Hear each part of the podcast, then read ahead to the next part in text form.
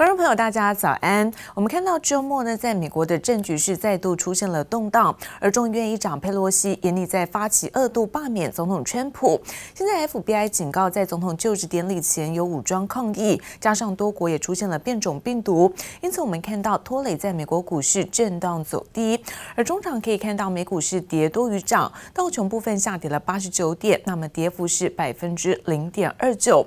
科技股纳斯达克下跌了一百六十五点，跌幅。部分呢是百分之一点二五，S&P 五百指数则是在三千七百九十九点，下跌幅度在百分之零点六六。好，费城半导体逆势走阳，而涨幅是超过百分之一。再来看到是欧洲的相关消息，欧元区在一月份投资者信心指数是优于预期，但是欧股并没有延续在上一周的涨势，最主要受到疫情的影响。好，因此在主要指数呢，都还是有一些开低走低的震荡。那中场在德国股市部分啊，下跌幅度是百分之零点八零，而法国股市跌幅则在百分之零点七八。这就是未来 E T 七。中国电动车龙头蔚来汽车周末在发表会上推出旗下首款具备自驾系统的电动轿车，最高续航力可达一千公里。虽然定价比中国制的特斯拉 Model 3和 Model Y 还要高，而且要到二零二二年第四季才能交车。在美国挂牌的蔚来汽车股价大涨，市值冲上一千亿美元。拼马力，更要拼算力。马力加算力是定义。高端智能电动汽车的新标准。蔚来摩拳擦掌，想挑战电动车霸主特斯拉。蔚来新款电动车采用辉达的自驾晶片，标榜运算能力超越七个特斯拉电脑的总和。辉达股价跟着走高。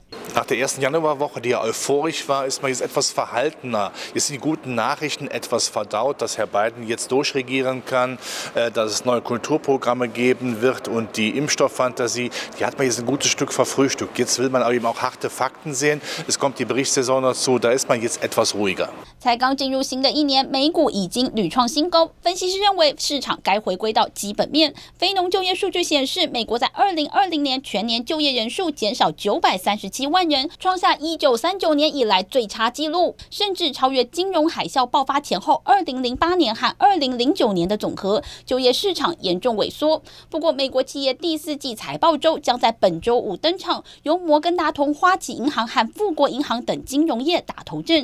去年第四季美国股市表现很旺，分析师看好金融业能缴出亮眼财报。记者王新文、杨启华综合报道。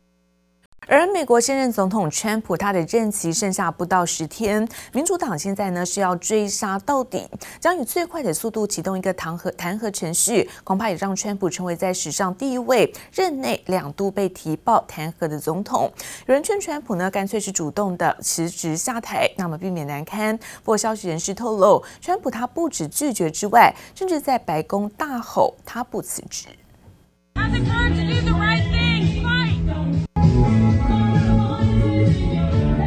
推特疯传，美国总统川普和亲信家人国会暴动当天演说前，在后台的气氛犹如嗨歌开趴。影片由川普长子小唐纳拍摄，尽管影片显示是川粉攻入国会之前，和暴动无关，但仍然招来指责。众议院更要川普立刻下台。This one article of impeachment, draft form for now, accuses President Trump of incitement of insurrection. 川普离卸任不过剩下几。几天，众议院都不能忍，民主党要发动第二次弹劾，条文过一两天就会提出。十一号，众议院会先表决，要副总统潘斯和内阁先将川普免职的议案。民主党这一次将超乎寻常加速进行弹劾，就算无法赶在拜登一月二十号就职之前完成也没关系，因为这项动作是为了要断去川普二零二四年东山再起的机会。We're also talking about complete barring of the president, or rather of Donald Trump,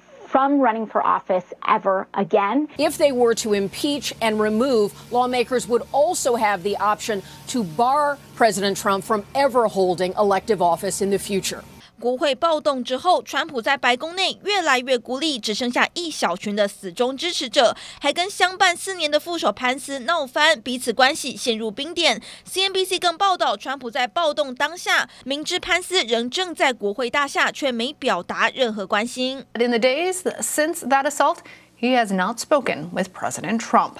Pence has not yet commented on his position. Sources tell CBS News that President Trump refuses to turn over power to Pence or ask him for a potential pardon. 花旗集团、万豪酒店等大型美国企业对于选举人团投下反对票的共和党籍议员已经停止政治捐款。For our country, Chuck, is for the president to resign and go away as soon as possible. President spiraled down into a kind of madness. Did this past week is wildly different. From the offensive tweets. 不过，也有专家认为，这一次逼宫根本是民主党针对川普的个人恩怨，只怕再度重创美国政坛形象。记者姚海椒、黄一豪综合报道。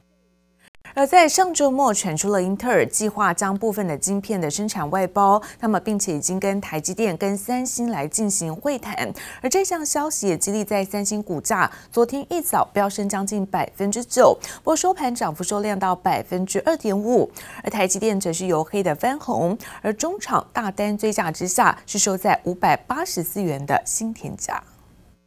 晶圆厂不停赶工，半导体业订单畅旺。而根据彭博新闻报道，美国半导体大厂英特尔先进制程发展不顺，已分别向台积电和三星洽谈委外生产部分晶片。而这项消息也带动三星十一日盘中一度飙升百分之九至九点六八万韩元，创近十个月来最大涨幅。不过最终收盘涨幅缩小到百分之二点五。台积电则是拉尾盘小涨百分之零点七，以五百八十四元作收，再次改写新天价。The company potentially doing is maybe outsourcing some more of its production. The company does um, its a lot of its production of its chips in house, and according to some critics, that has uh, made it sort of more slow in some cases to do the custom chips.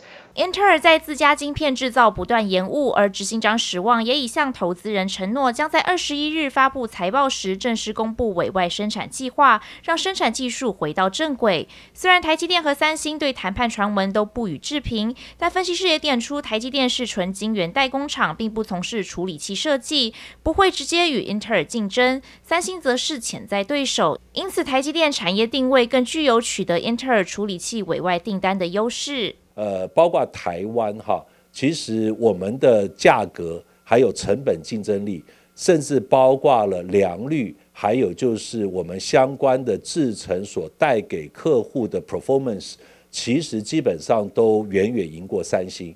近期晶圆代工产能满载，生产非常吃紧，台积电接单依旧火热。业界传出苹果、超微、联发科等三大客户本季下单维持高档，单季投片量都超过十万片，显示绘图晶片、游戏机、五 G 手机市况持续看好。而接下来台积电十四号法说会释出的财报与展望，也将是二零二一年科技业的指标风向球。记者曹大林、陈柏成台北采访报道。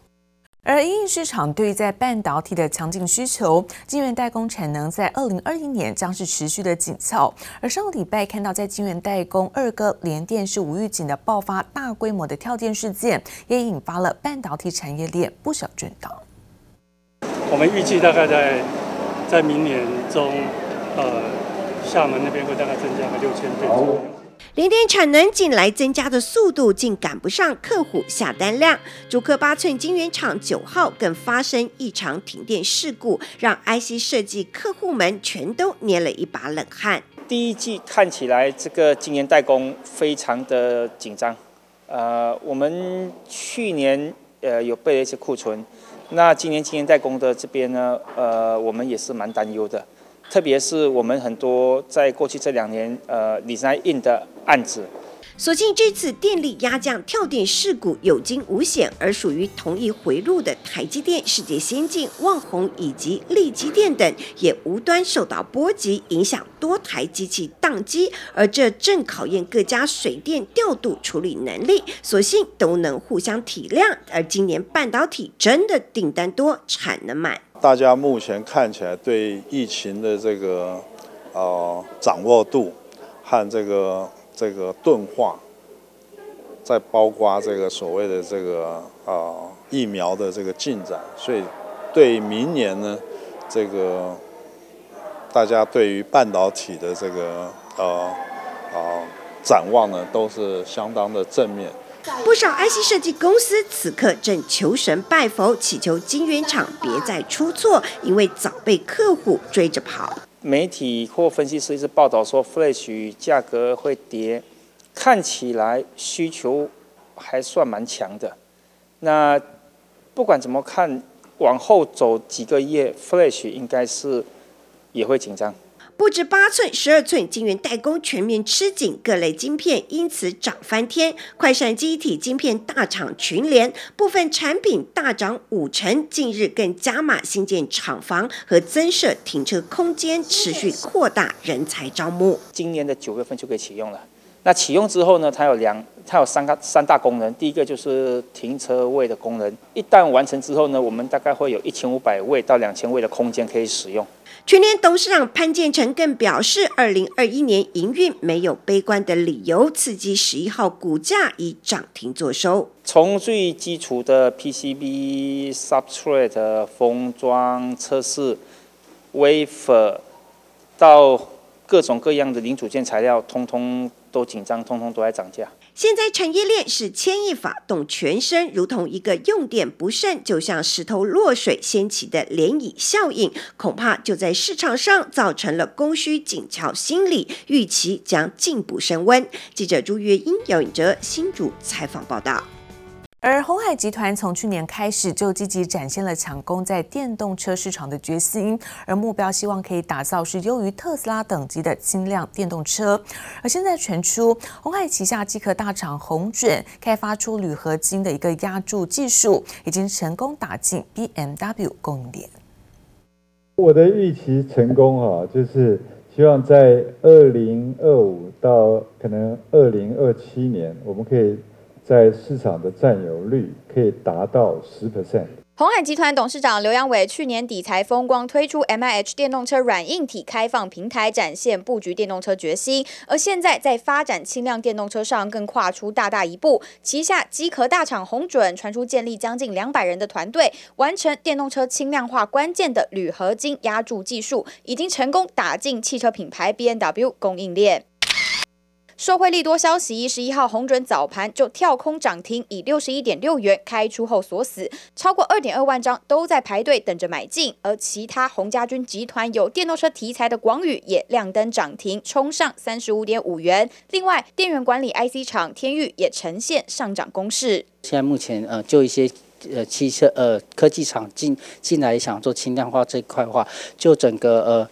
呃，未来电动车的一个产量跟销售量增加，的确是有助于这些汽车零件的一个相关的一个需求诞生。不过，针对打入汽车供应链，鸿准表示不评论相关市场消息。但现在全球电动车厂中，只有特斯拉掌握让电动车质量更轻巧的铝合金压铸技术。鸿准超前部署，为后续接单增添能量。除了车壳，接下来包括车用晶片、充电桩以及电池等，都是电动车重要发展关键。整个电动车的一个电池的技术方面，因为这个车载的呃电池容量的一个续航力，还是消费者在选购电动车非常重要的因因素啊。电动车市场发展热络，让电子大厂纷纷投入布局。从红准启动电动车造壳计划，不难看出相关产业发展都已经踩下油门，加速中。记者柯信怡、詹明化台北采访报道。而未来可以说真的是电动车的时代，就连在 Apple Car 真的也要来了。苹果和现代汽车呢，计划在三月前签署合作协议，有机会能够在明年推出测试版，并且在二零二四年在美国启动相关的产线。而初期在年产量目标是十万辆，而最终的年产量预估可以达到四十万辆。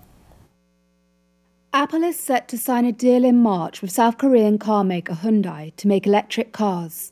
It says that the companies will aim to start production of the vehicles in the US by 2024 and will release a beta version next year. 苹果和现代汽车计划三月前签署合作协议，有望二零二二年推出测试版 Apple Car。二零二四年，美国的 Apple Car 产线开始运作，初期年产量目标为十万辆，最终年产量预期可以达到四十万辆，带动现代股价飙涨超过百分之二十。But we want to take the Apple experience even further. And we saw an opportunity to transform another fundamental method of transit, and we call it Apple Car. 早在二零一五年，苹果就被爆出正在研发电动车计划“泰坦计划”。库克也在二零一七年证实确实存在，表明苹果正积极发展自动驾驶系统。苹果车的诞生是否会动摇电动车霸主特斯拉的地位？Big news from Elon Musk. What do you got? He is now the richest person on the planet, according to reports. $185 billion plus in net wealth, overtaking Jeff Bezos as number one. 特斯拉 CEO 马斯克曾在 Twitter 上爆料，Model 3计划执行时最黑暗的日子，曾想卖给库克，而且是以目前市值的十分之一收购，但是库克拒绝参加会议。而马斯克也曾在2016年受访时表示，已经做好准备对抗苹果车。特斯拉它的重点，它还是它已经制造完成了，而且已经在世界各地都已经有在开了，而且已经车主的反馈，这省相关的 data 它都已经很成熟了。而 Apple Car 它本身现在是个概念性的问题啊，那它要用。怎样的电子技术，它要怎样的一个自驾导航，然后甚至它的一个目标，它给它的价位定格局这在哪里，都是还不清楚。我目前看起来的话，在二零二五年之前，它的原型车都还没出来的时候，这很难去超越它。专家分析，相较于特斯拉，苹果拥有一个非常庞大的网络生态，汽车将成为串联起苹果旗下所有生态应用最好的载体。另外，目前苹果 M1 晶片和 CPU 和 GPU 计算能力已经超越特斯拉的 FSD 自研晶片。但是特斯拉的优势在于技术成熟、数据建立完善，包括电池技术与自驾导航系统。面对最大劲敌苹果车加入，势必掀起电动车界的一场硬战。记者温婉婷、吴国豪台北采访报道。